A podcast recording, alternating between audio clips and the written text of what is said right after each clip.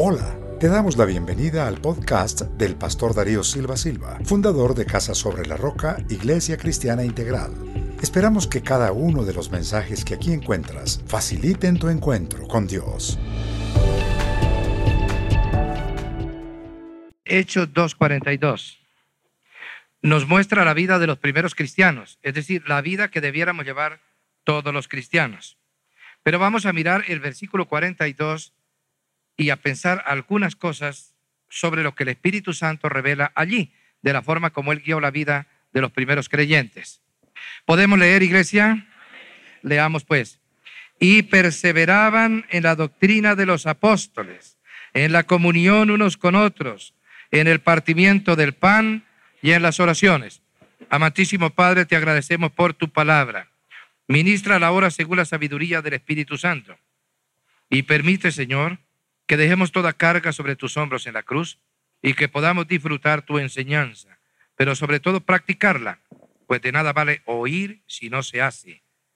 Y todo aquel que oye tu palabra y no la lleva a la práctica edifica su casa sobre la arena.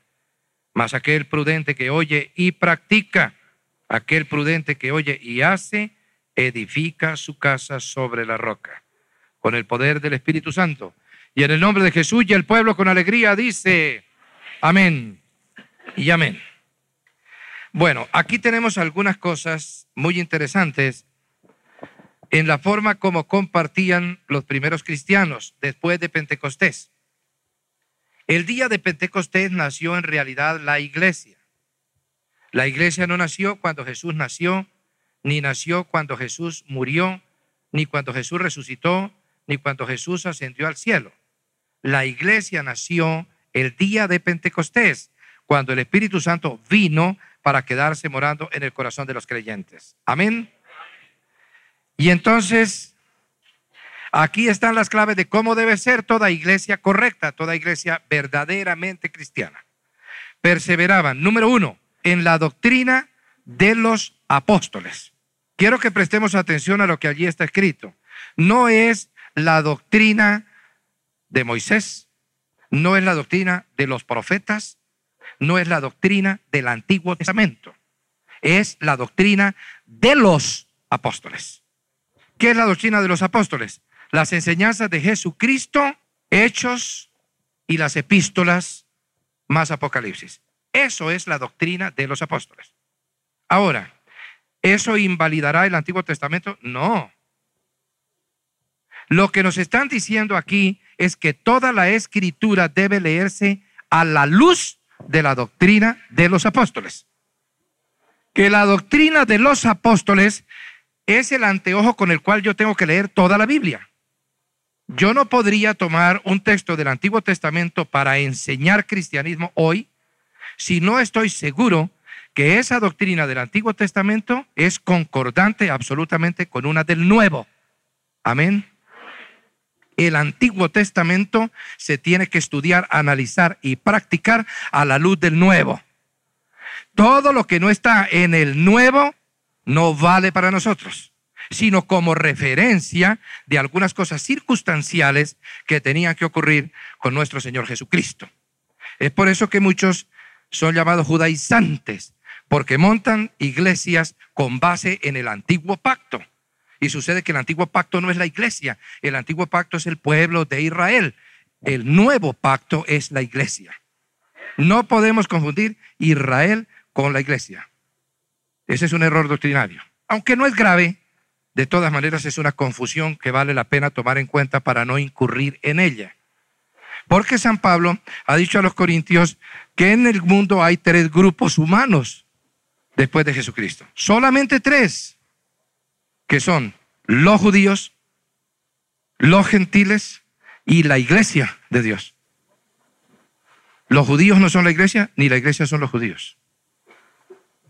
La iglesia es un grupo aparte, los judíos son otro grupo y los gentiles otro distinto. Ahora, todos los gentiles que se convierten a Jesucristo son de la iglesia. Todos los judíos que reconocen a Mesías son de la iglesia. Amén. Muy bien, entonces, primero la doctrina de los apóstoles.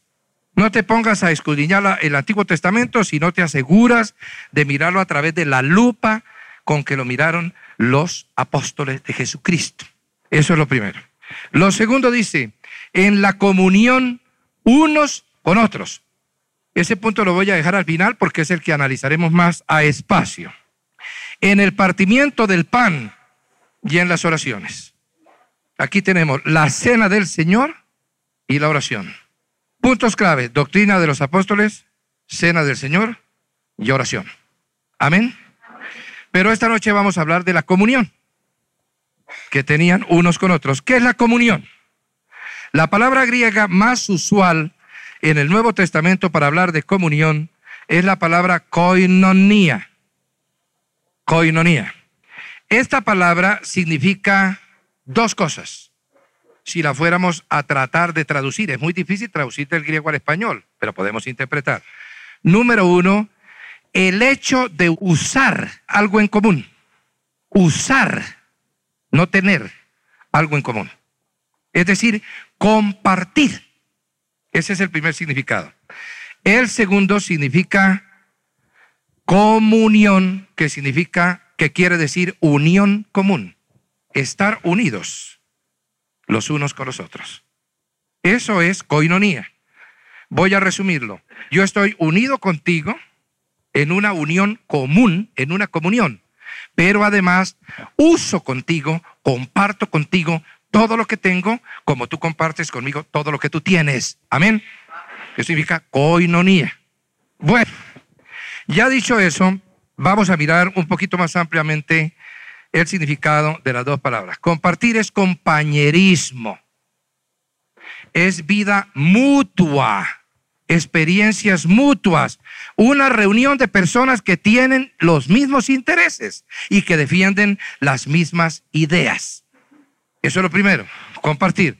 Lo segundo, comunión, es que participamos, que estamos asociados, que formamos una compañía, una sociedad, que somos socios en igualdad perfecta de condiciones dentro de una compañía. Amén. Espero que la iglesia me entienda bien lo que estoy tratando de decir o lo que el Espíritu Santo está diciendo, pero que lo pasa a través de un hombre imperfecto que lo transmite imperfectamente. ¿Con quién debemos tener comunión? Para ser efectiva, la comunión tiene dos direcciones en las Sagradas Escrituras. La revelación del Señor es esta. La cruz es vertical y es horizontal.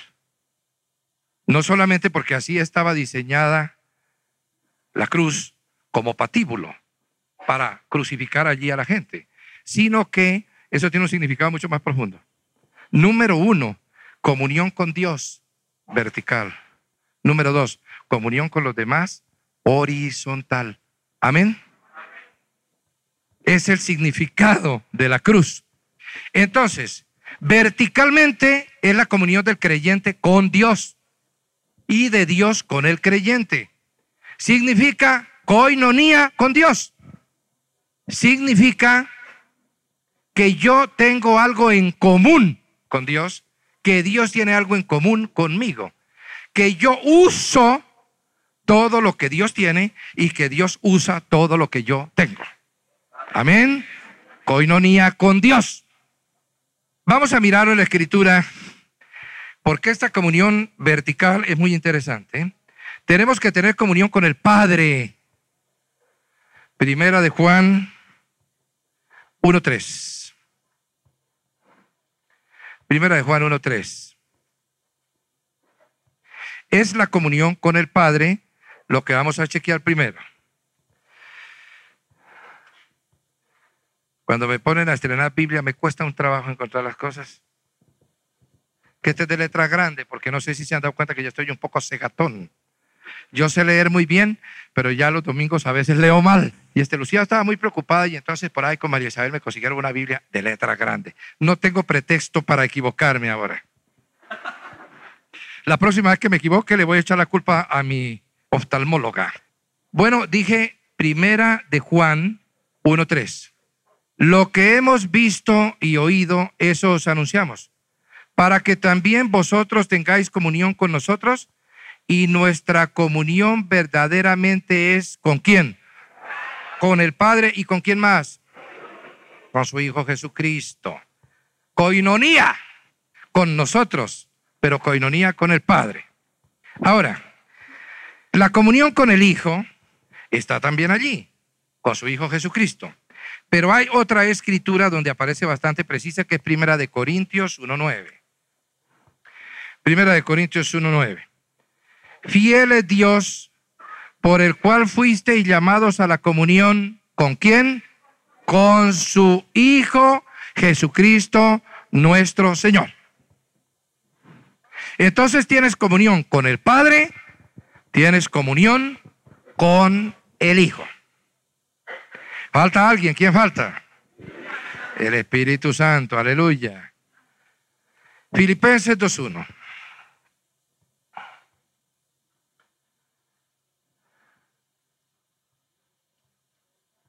Ahí lo tengo. Por tanto, si hay alguna consolación en Cristo, si algún consuelo de amor, si alguna comunión de quién? Del Espíritu. Si algún afecto entrañable, si alguna misericordia, etc. Comunión del Espíritu.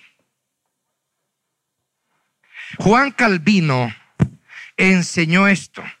Cuando el hombre se centra en el Padre, solamente olvidándose del Hijo y del Espíritu Santo, en el Padre.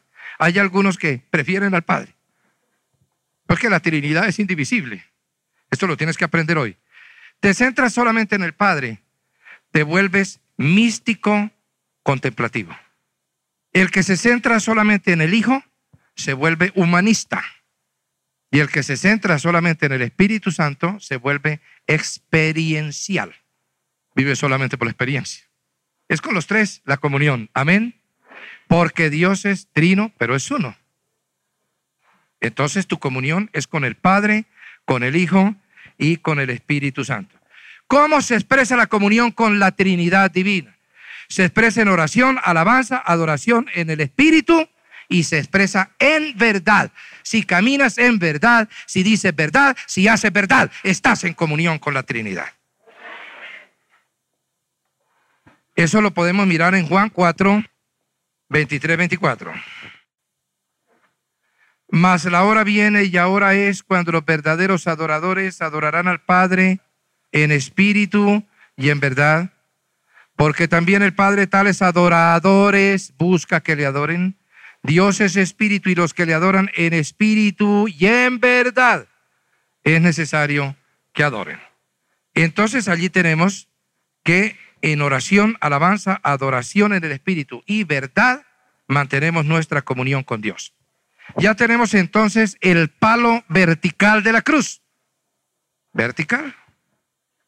Ahora vamos a ver el horizontal. Atención, comunión con Dios, coinonía con Dios. Yo estoy crucificado con Cristo. Amén. Entonces yo estoy vertical con Dios, pero tengo que estar horizontal con mis hermanos. Ahora viene el palo horizontal. Vamos a mirarlo. Debe haber una comunicación mutua entre los creyentes, una comunión verdadera, real y sincera de los unos con los otros. Primera de Juan 1.7.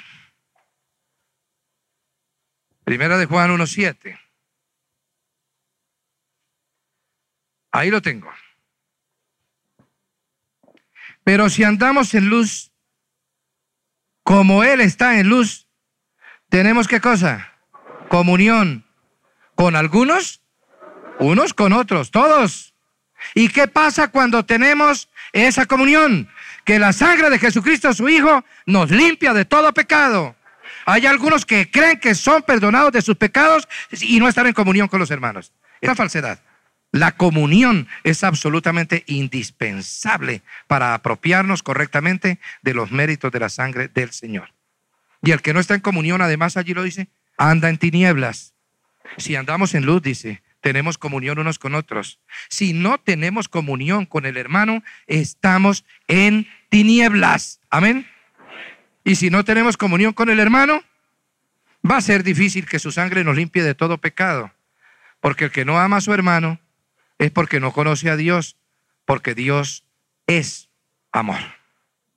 Digan eso en coro, Dios es amor. Bueno, sigamos allá a ver cómo nos va. En nuestra comunión horizontal, tenemos que a nuestro hermano, atención, a nuestro hermano, darle lo que San Pablo llama la diestra de compañerismo. La diestra de compañerismo. Le doy mi mano. ¿La mano para qué es? No solamente para saludar, para transmitir mi afecto, para transmitir mi amor al otro, sino también para levantarlo, para apoyarlo, para aprobarlo. Amén. A veces también para empujarlo un poquito hacia adelante, que se anime cuando está un poco alicaído, como el pastor Darío en las últimas semanas. Voy a necesitar que me den mucha diestra de compañerismo. Gálatas 2.9, a ver.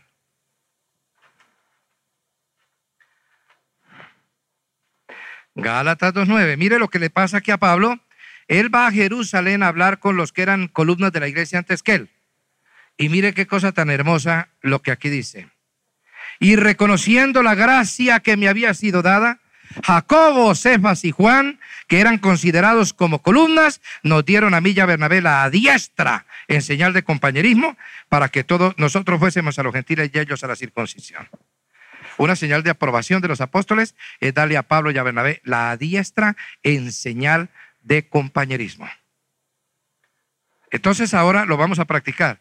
Dale a tu hermano que tienes ahí la diestra y dile, compañero, te amo. Así, la diestra de compañerismo. Gloria al Señor. Así es. Y ahora vamos a darle un aplauso a quien nos enseña a ser compañeros.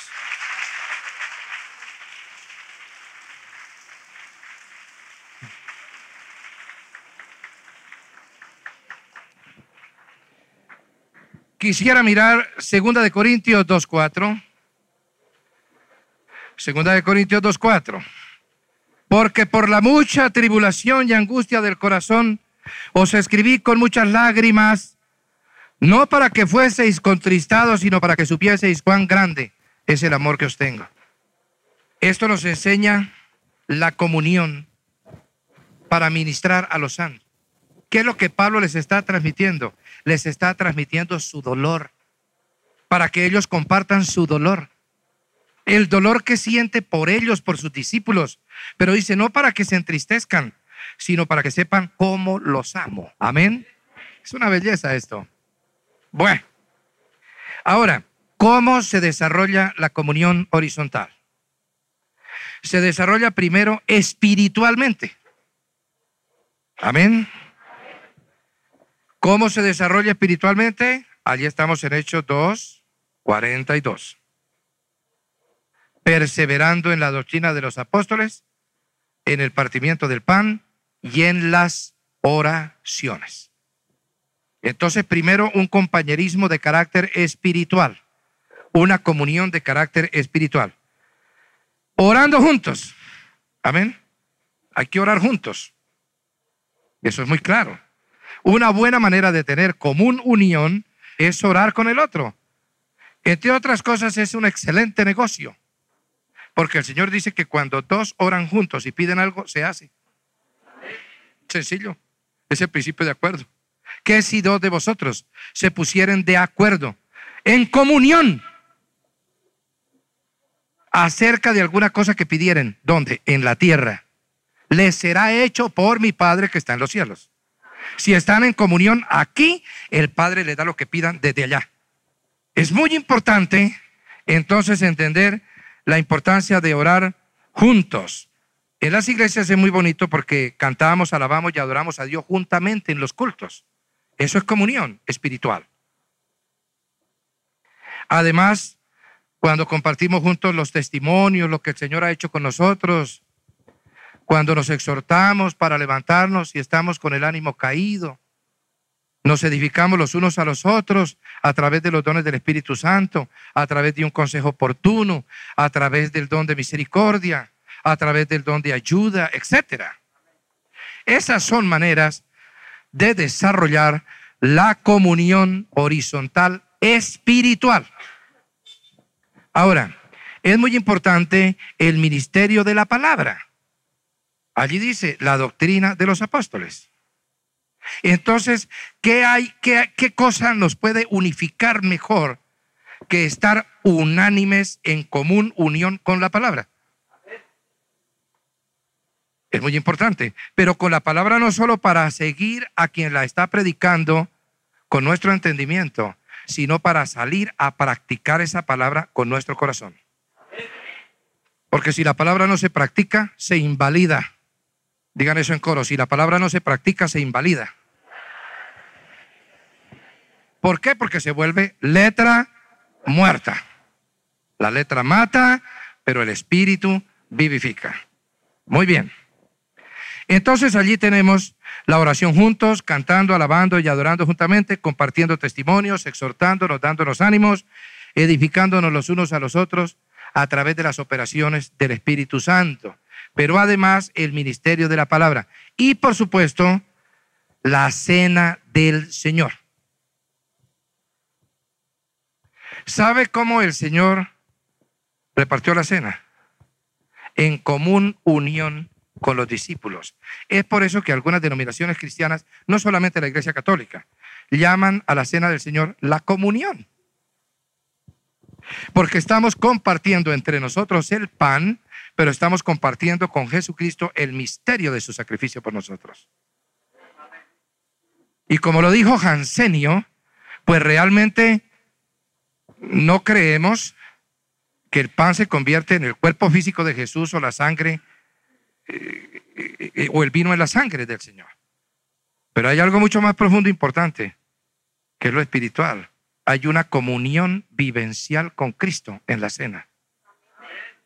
Y la tenemos que compartir con el hermano. Fíjate que Jesús, al que lo odiaba, al que lo iba a entregar, al que lo vendió como un esclavo por 30 piezas de plata, que era Judas Iscariote, le dio la comunión, se la dio como al invitado principal.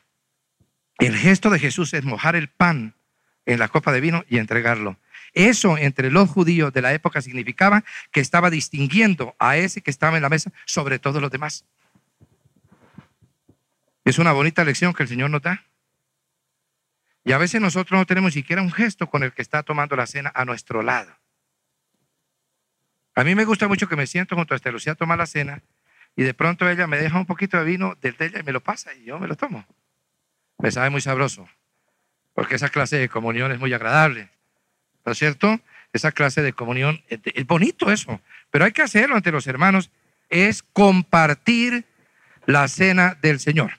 De esta manera, ¿sabe qué es lo que pasa? Los creyentes son vaciados de vasija en vasija cuando tienen comunión unos con otros. Entonces lo que yo tengo, te lo doy a ti. Lo que tú tienes, me lo das a mí. Amén. Es traspasarse unos a otros. Unión común, común, unión. Vasos comunicantes. Amén. Bueno, ahora, eso es espiritualmente. Pero también prácticamente tenemos que practicar, perdón la redundancia, la común unión. No solo en lo espiritual, sino en lo práctico. Hay que tener comunión. Vamos a mirar allí en Hechos 2, 44, 46. Todos los que habían creído estaban juntos y tenían en común todas las cosas y vendían sus propiedades y sus bienes y lo repartían a todos según la necesidad de cada uno. Y perseverando unánimes cada día en el templo y partiendo el pan en las casas, comían juntos con alegría y sencillez de corazón. Ahí está cómo, mire, eran amigos. Aquí cuando dice que partían el pan en las casas, no están hablando de la cena del Señor, sino que se invitaban a comer a las casas, a almorzar, a cenar, etcétera. En las casas, dice, comían juntos con alegría y sencillez de corazón, no amargados, no contenciosos, no con el ceño fruncido, no resentidos, no pesimistas, sino con alegría y sencillez del corazón. Digan amén. En 1 Timoteo 5.8 hay otra escritura bonita sobre esto. Primera de Timoteo 5.8.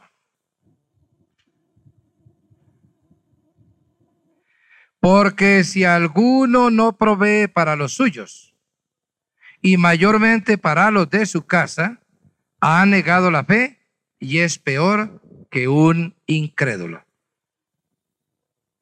Ese que tiene con qué y no le ayuda a los suyos. Los suyos son los que están en la iglesia.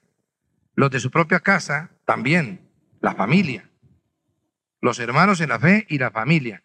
Ese es peor que un incrédulo. No vayan a decir amén porque eso está muy feo. Ahora, prácticamente se hace también comunión en hogares y en casas. Ahí lo dice 2.46 en Hechos, en las casas, supliendo para las necesidades materiales. Lo leímos también. Pero me gustaría mirar Hechos 4.35. Y lo, mire, así que no había entre ellos ningún necesitado, desde el 34 porque todos los que poseían heredades o casas las vendían y traían el precio de lo vendido y lo ponían a los pies de los apóstoles y se repartía a cada uno según su necesidad. Qué belleza, ¿no? A cada uno según su necesidad. Ahora, hay que vivir comunicándose los unos con los otros. Amén. Estarse comunicando los creyentes. No sé si lo estamos haciendo bien. Hebreos 13, 16.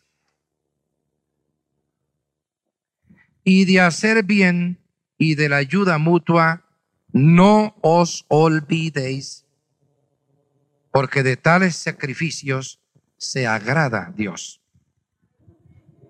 Oiga bien, ¿sabe que en el mundo evangélico se han cometido muchas distorsiones? Una de las principales ha sido que como somos salvos por fe, entonces la gente no hace obras. Que porque si llevamos a la gente a que haga obras, entonces se distorsiona a su turno el concepto de la fe. ¿Qué idiotez tan grande? Santiago dice que la fe sin obras es muerta en sí misma, que es como el cuerpo sin espíritu. Él no está diciendo que las obras salvan.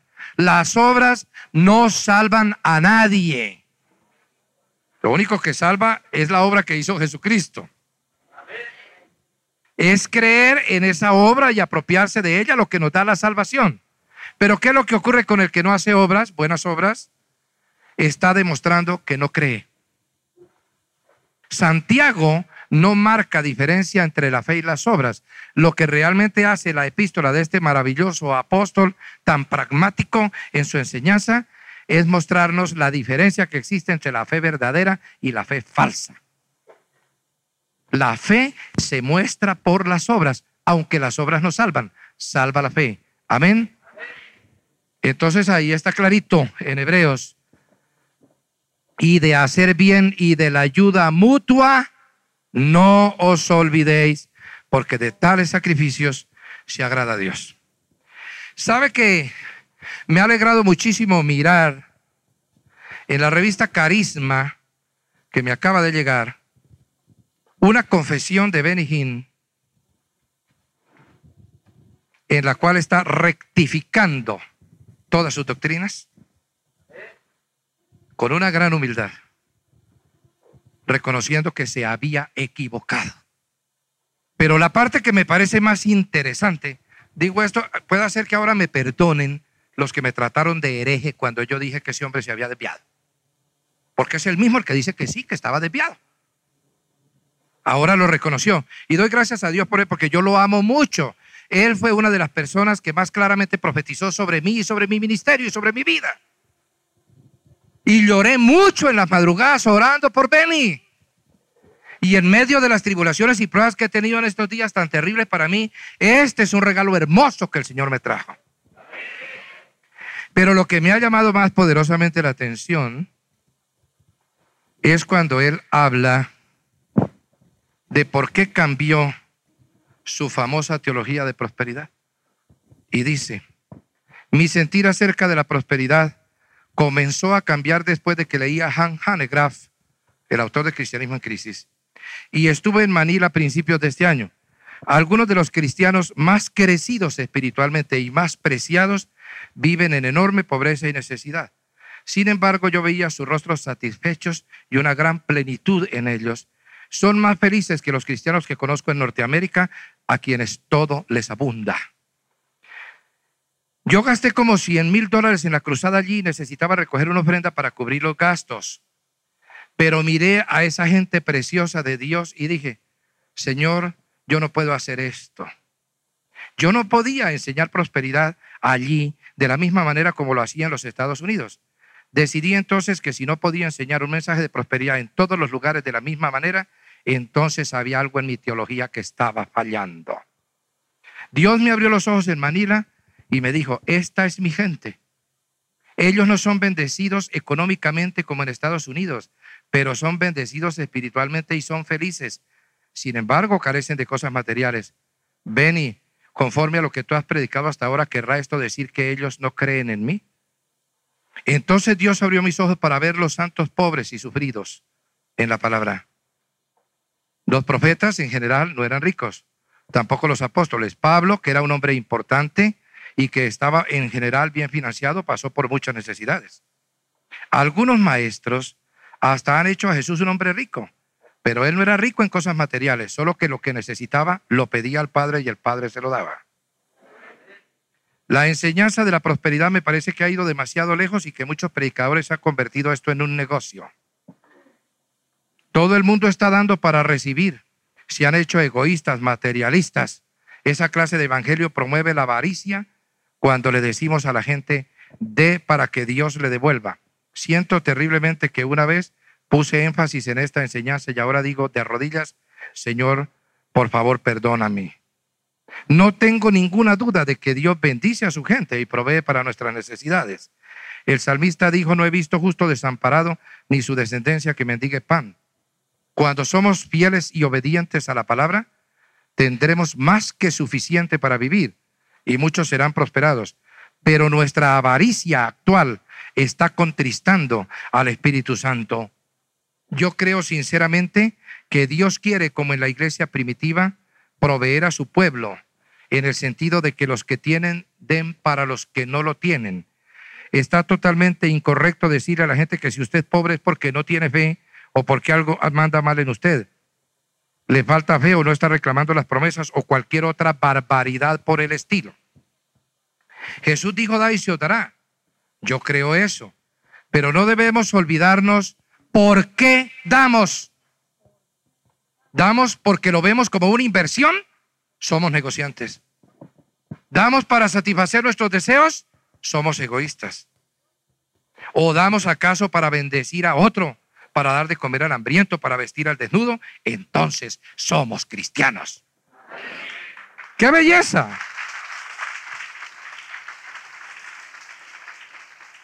Yo creo que la Biblia enseña a los cristianos a predicar el Evangelio, de dar de comer a los hambrientos y de vestir a los desnudos. Yo he sido retado tremendamente por esto. El Señor me habló sobre ayudar a los pobres en 1989 y yo, un poco a la ligera, le prometí que lo haría. No lo he hecho, aunque mi ministerio ha sido extraordinariamente prosperado en millones de dólares. Lo pude hacer y no lo hice. Pero recientemente el Espíritu Santo me dijo, Benny, ¿No te parece que es hora de que, le, de que le cumplas a Jesús la promesa que le hiciste de ayudar a los necesitados? Bueno, entonces me parece muy interesante lo que está diciendo allí porque tiene que ver con nuestro tema. Si me permiten, en la parte final, el querido hermano Benny dice, Sí estoy contemplando mayores milagros en mi ministerio. Solo que ahora voy a poner la atención no, no tanto en la sanidad como en la salvación. Porque cuando Dios sana un cuerpo, eso es temporal. Pero cuando Dios salva un alma, eso es eterno. Así que yo no solo voy a orar por los enfermos, sobre todo voy a procurar que se salven los enfermos. Al mismo tiempo, el Señor quiere que yo haga las obras del Evangelio, no solo que lo predique. Quiero que este ministerio use todo el dinero que sea posible de nuestras finanzas para ministrar a los pobres, para dar de comer a los hambrientos, para vestir a los desnudos. Estoy abriendo un centro en Orlando donde la gente pobre pueda venir siquiera un día a la semana a buscar alimentos y ropa. Estoy planeando desarrollar algo a través de las cruzadas en Estados Unidos para ayudar a gente necesitada. Yo quisiera usar la mayor porción de lo que se recaude en cada campaña para ayudar a los pastores locales y los ministerios que ayudan a los pobres. Entraré en contacto con los que tengan ministerios hacia los necesitados. En la escena internacional voy a emplear mucho dinero en ayudar a los pobres, especialmente del tercer mundo. Durante mis cruzadas en el extranjero, voy a emplear siquiera un día o más solamente para llevar alimentos y ropa a los barrios marginados. Por supuesto, trabajaré a través de los ministerios locales correctos y misericordiosos en cada lugar.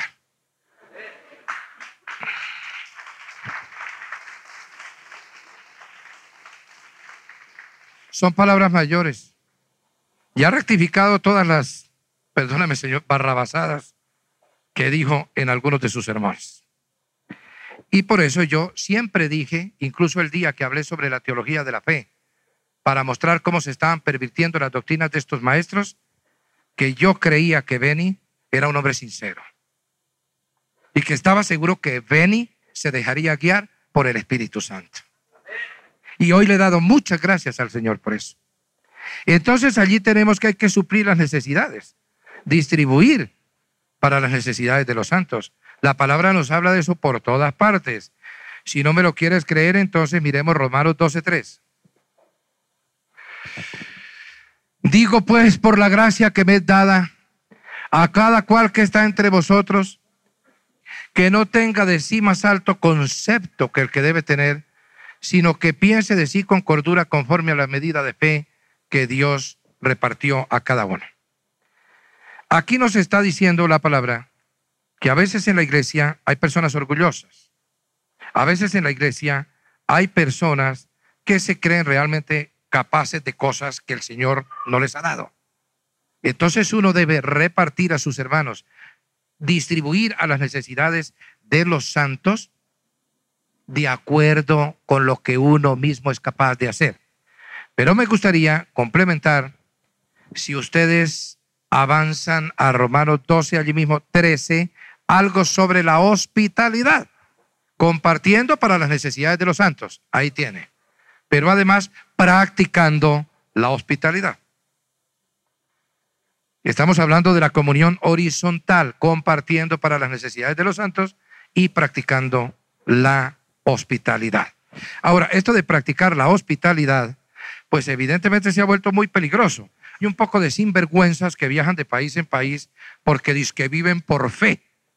Y llegan y se le meten a uno a la casa y se quedan allí un poco de tiempo y eso no es sano. Uno no tiene que sinvergüenciar a la gente. Hospitalidad no, solo, no significa solamente abrir las puertas de mi hogar. La palabra también dice que tenga cuidado cuando abre las puertas de su hogar, que solo los santos entren a su casa. Amén. Y en países tan peligrosos como Colombia sí que hay que tener cuidado con eso. Pero la hospitalidad significa muchas otras cosas. Yo puedo ser hospitalario en mi trato con el otro sin necesidad de llevármelo a dormir a la casa. Yo puedo tener un espíritu hospitalario en mi manera de tratar al hermano sin necesidad de llevarlo a mi casa. Ahora, cuando sea necesario lo llevaré. Yo sobre eso debo decir que cuando viajo, no me gusta mucho que me hospeden en casas. ¿Sabe por qué? porque yo soy un poquito necio. Un poquito necio. Entonces, ¿qué es lo que pasa? Molesto a las personas de la casa con mis necedades. Y no quiero incomodar a nadie.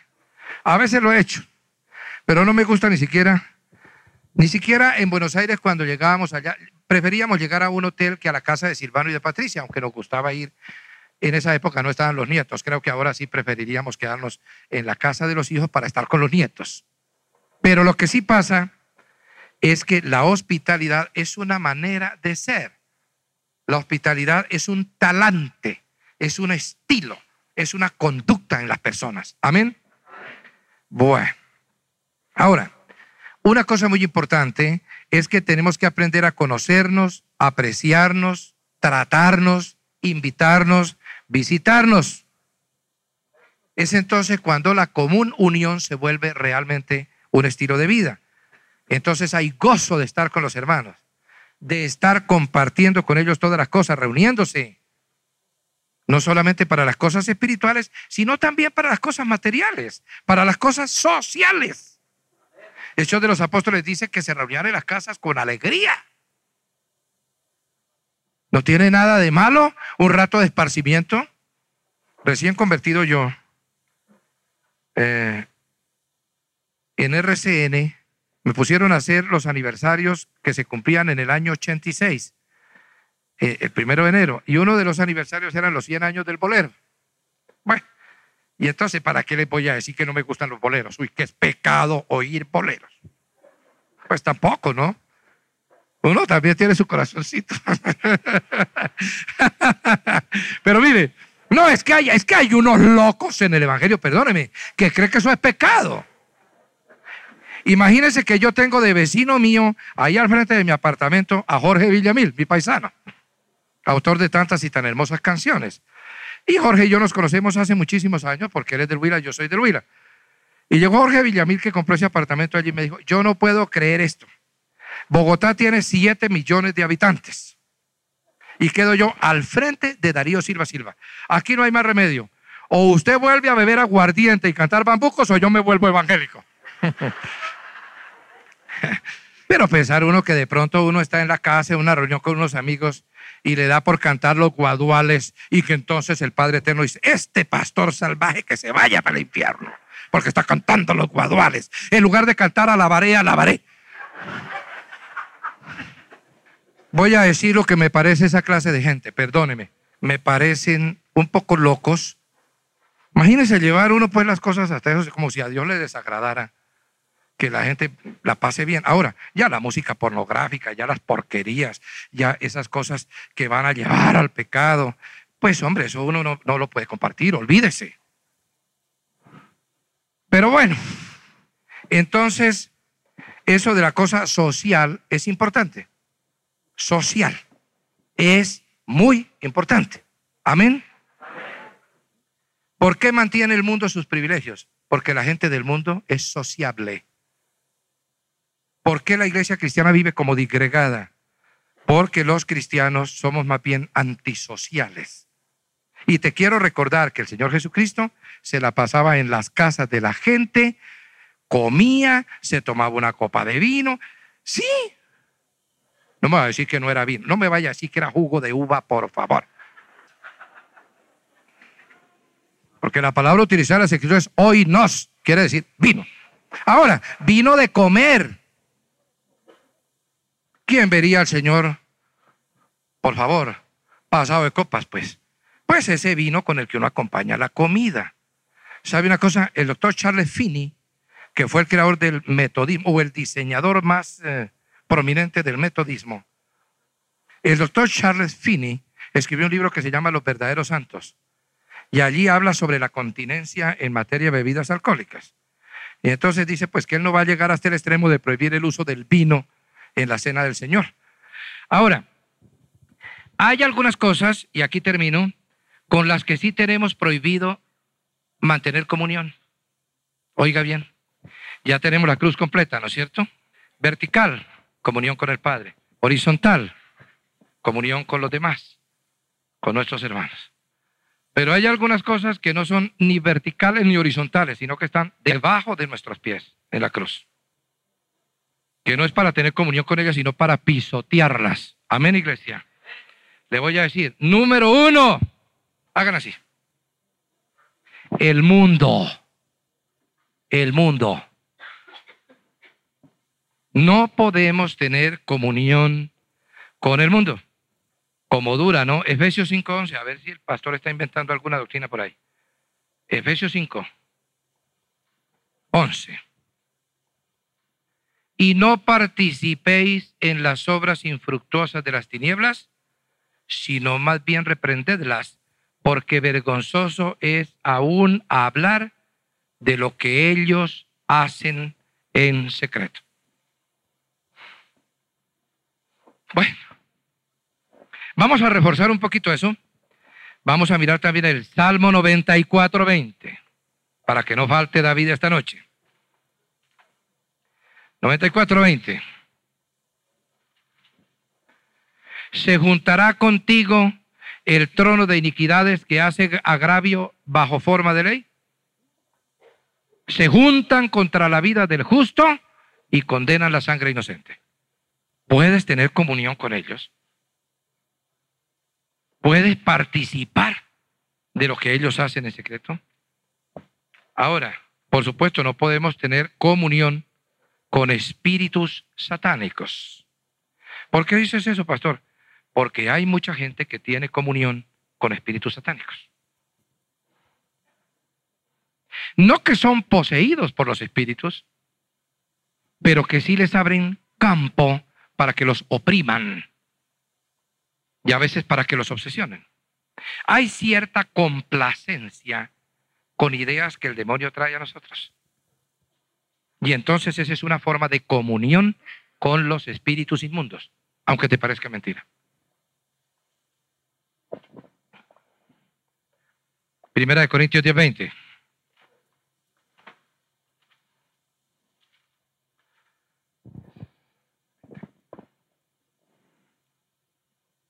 Antes digo que lo que los gentiles sacrifican, a los demonios los sacrifican y no a Dios.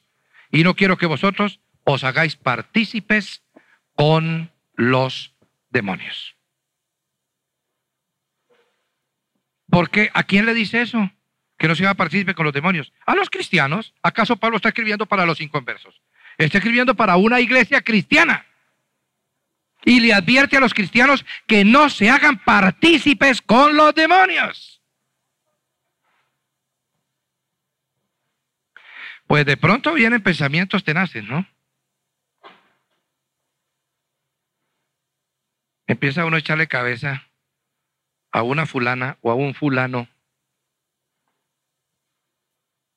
que está como bastante bien. Sí, ¿y por qué vamos a decir que está mal? Si está bien, está bien. Y entonces empieza uno a dejarse llevar por el demonio, ¿no es cierto? No sé si a ustedes les ha pasado, a mí me ha pasado a veces. Pensamientos que le vienen a uno, ¿no es cierto? Son rápidos. Si es que uno es un creyente firme y consistente, uno lo rechaza inmediatamente, porque Pablo dijo, llevando cautivo todo pensamiento a la obediencia a Cristo. Inmediatamente que viene el pensamiento, átelo y mándelo a los pies del Señor en la cruz. No le permita que avance, porque donde trabajan los demonios es en la mente. Allí comienzan a trabajar. Ellos mandan ondas a tu mente. Esa es una manera de participar en las obras de las tinieblas. ¿De qué otra manera puedo yo participar y tener comunión con los demonios? Ah, es que hay una señora de la nueva era con la que estoy discutiendo algunos asuntos. Y entonces la señora viene y me echa toda su cháchara y yo recibo toda esa basura espiritual en mí. Es una manera de tener comunión con los demonios.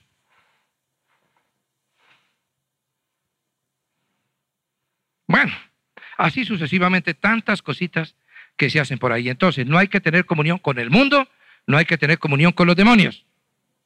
No hay que tener comunión con la injusticia. Oiga bien. Algunos comulgan con la injusticia. Segunda de Corintios 6:14.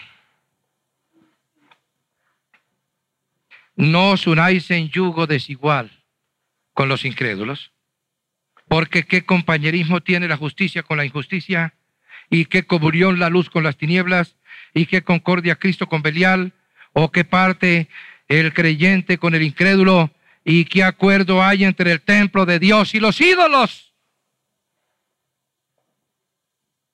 Pero a veces vienen a mi oficina creyentes que dicen, oiga pastor, hay un tipo muy rico. Claro que la gente no sabe muy bien cómo es la cosa de la plata del tipo, ¿no? Pero hasta ahora no le ha podido comprobar nada. Y vino a proponerme un negocio. Inmediatamente, no siga hermano, no lo haga. No lo haga. ¿Por qué?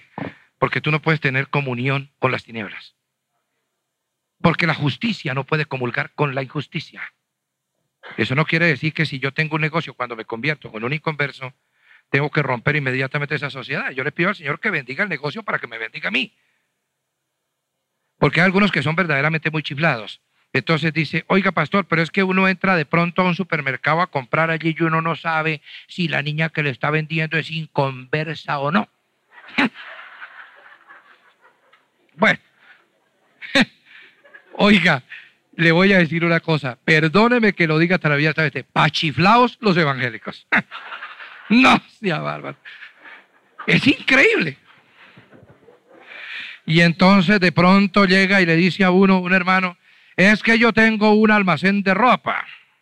Y entonces el otro día llegó el doctor Mauricio Puerta, ese que hace las cartas astrales, que es de la nueva era, y yo le dije que no le vendía ni un alfiler al doctor Mauricio Puerta. Hágame el favor. Pero sí lo que dice la palabra es que el dinero de los incrédulos es para los creyentes, hermano. Véndale todo el almacén al doctor Mauricio Puerta.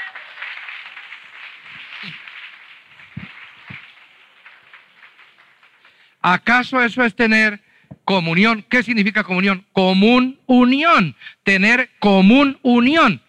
Tener coinonía. Que todo lo que yo tengo es del doctor Puerta y lo que el doctor Puerta tiene es mío. ¿No es cierto? Que él cree lo que yo creo y yo creo lo que él cree. Ah, bueno, eso sí es comunión. Ahora, este pasaje del yugo desigual se aplica a los negocios, pero se aplica sobre todo a los matrimonios. San Pablo enseña que cuando un creyente está casado con un inconverso y el inconverso quiere permanecer con él, no se puede divorciar. Si el inconverso quiere permanecer. Si el inconverso no quiere permanecer es otra cosa. El cristiano no puede tomar la iniciativa. Pero aquí es no os unáis. Si yo soy cristiano, entonces cada rato llega la muchachita esa, toda ingenua y quimérica, a mi oficina y me dice, conocí un muchacho pastor, es 10 puntos. Pero además, ¿cómo está de inquieto con las cosas de Dios? Y lo mejor es que está enamoradísimo de mí. Y el otro día abrí la palabra y el Señor me confirmó que es el que tiene para mí. ¿Tú crees que el Señor tiene para ti un inconverso? Se necesitaría que el Señor no te amara, hombre.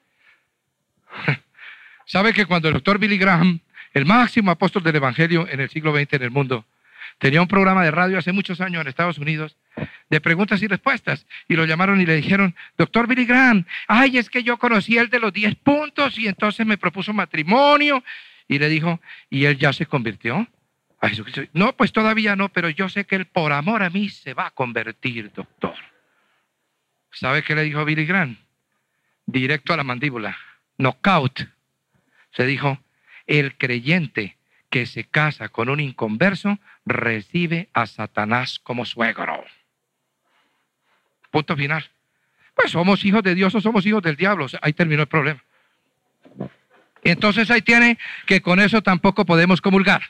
He conocido algunas que se casaron con el inconverso y por ahí andan diciendo, ay, pastor, tú sí que tenías razón. sí que tenías razón.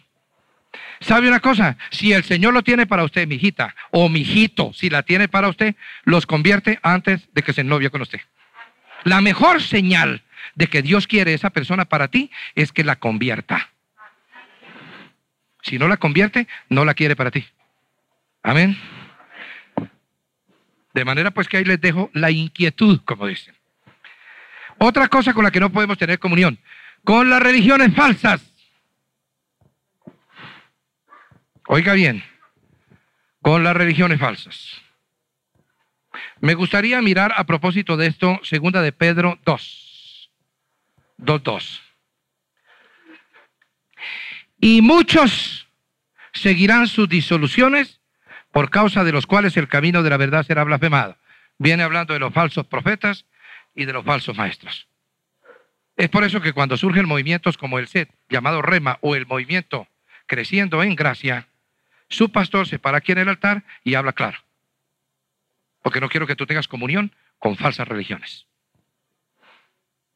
Es mi obligación hacer eso. Ahora, Judas 4, eso sí que me gustaría que la tomen en cuenta, oiga. Judas 4.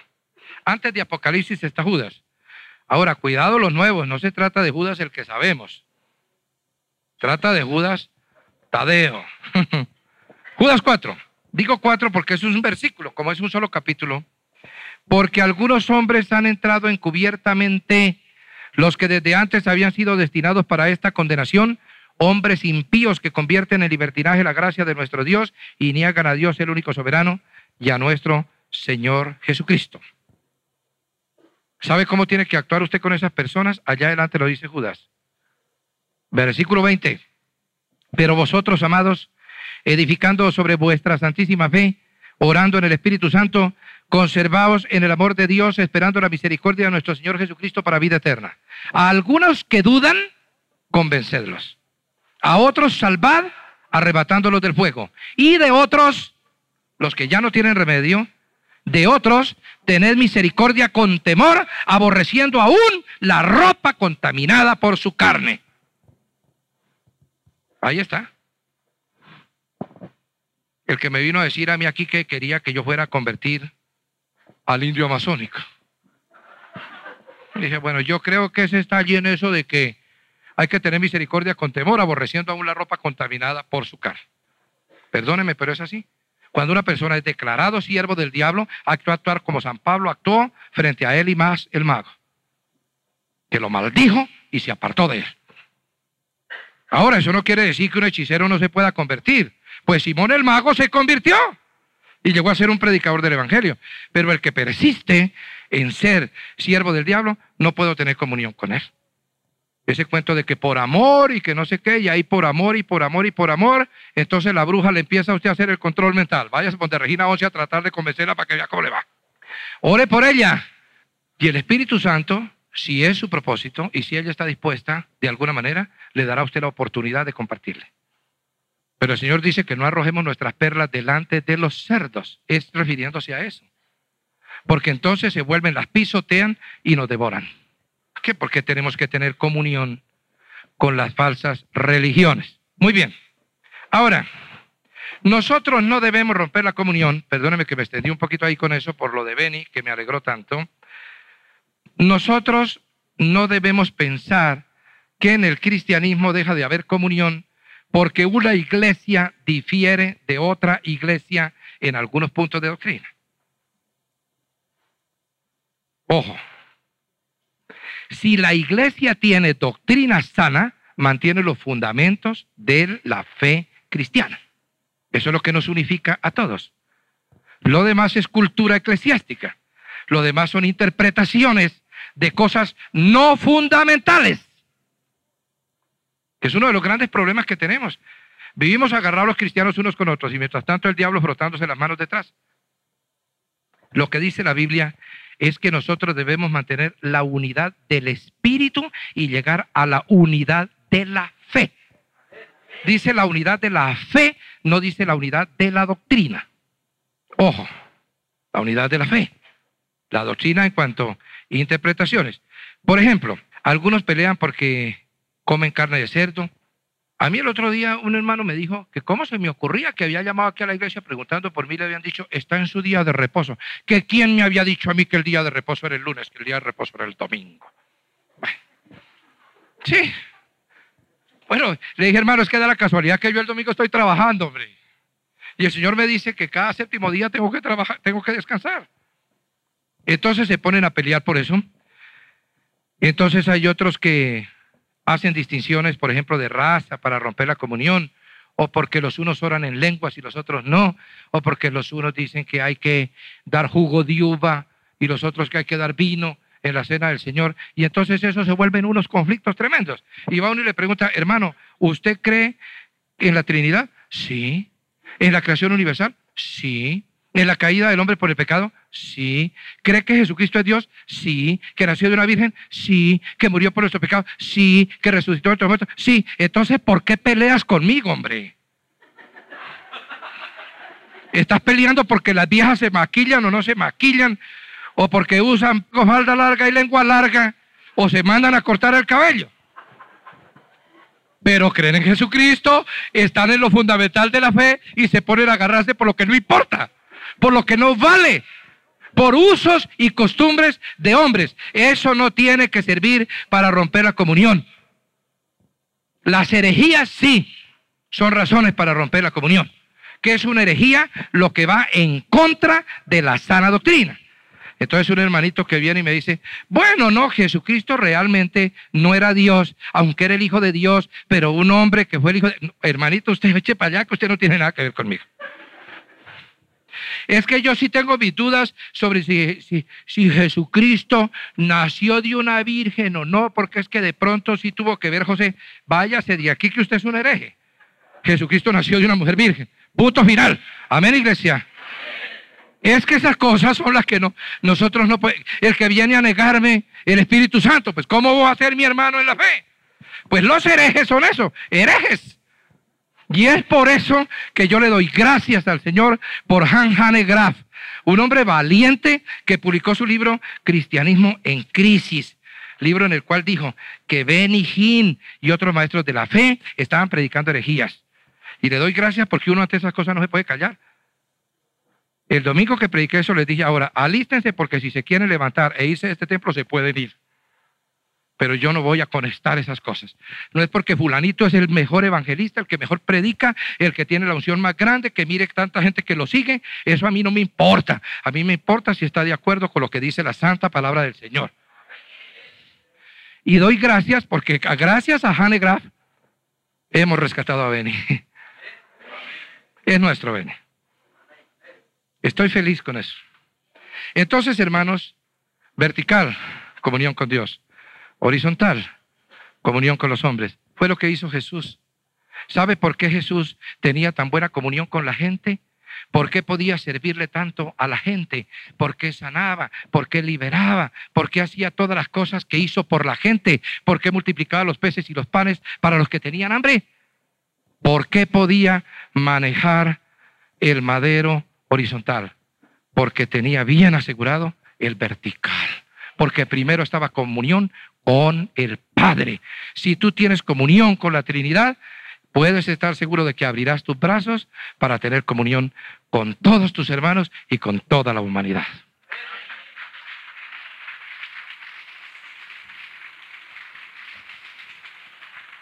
Vamos a inclinar el rostro y a orar. Querido Padre, te agradecemos por tu palabra. Bendito sea, Señor, porque tú nos has hablado con claridad esta noche. Señor, yo como tu pastor en este lugar, te pido que nos lleves a una comunión directa contigo, con tu Santo Espíritu, a través de tu Hijo Jesucristo.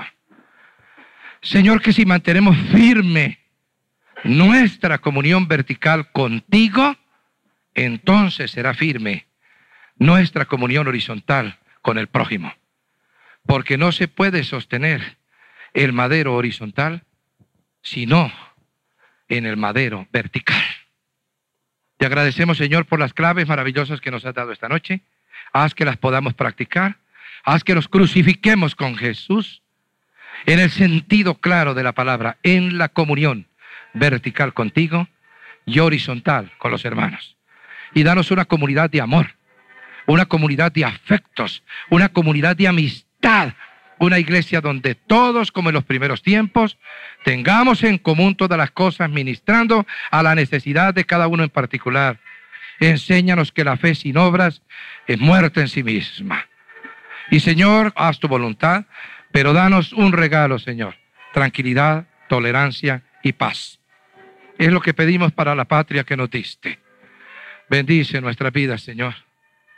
Llénanos de tu amor porque tu amor cubrirá todas nuestras faltas. Enséñanos a renunciar a nosotros mismos en beneficio de nuestros hermanos.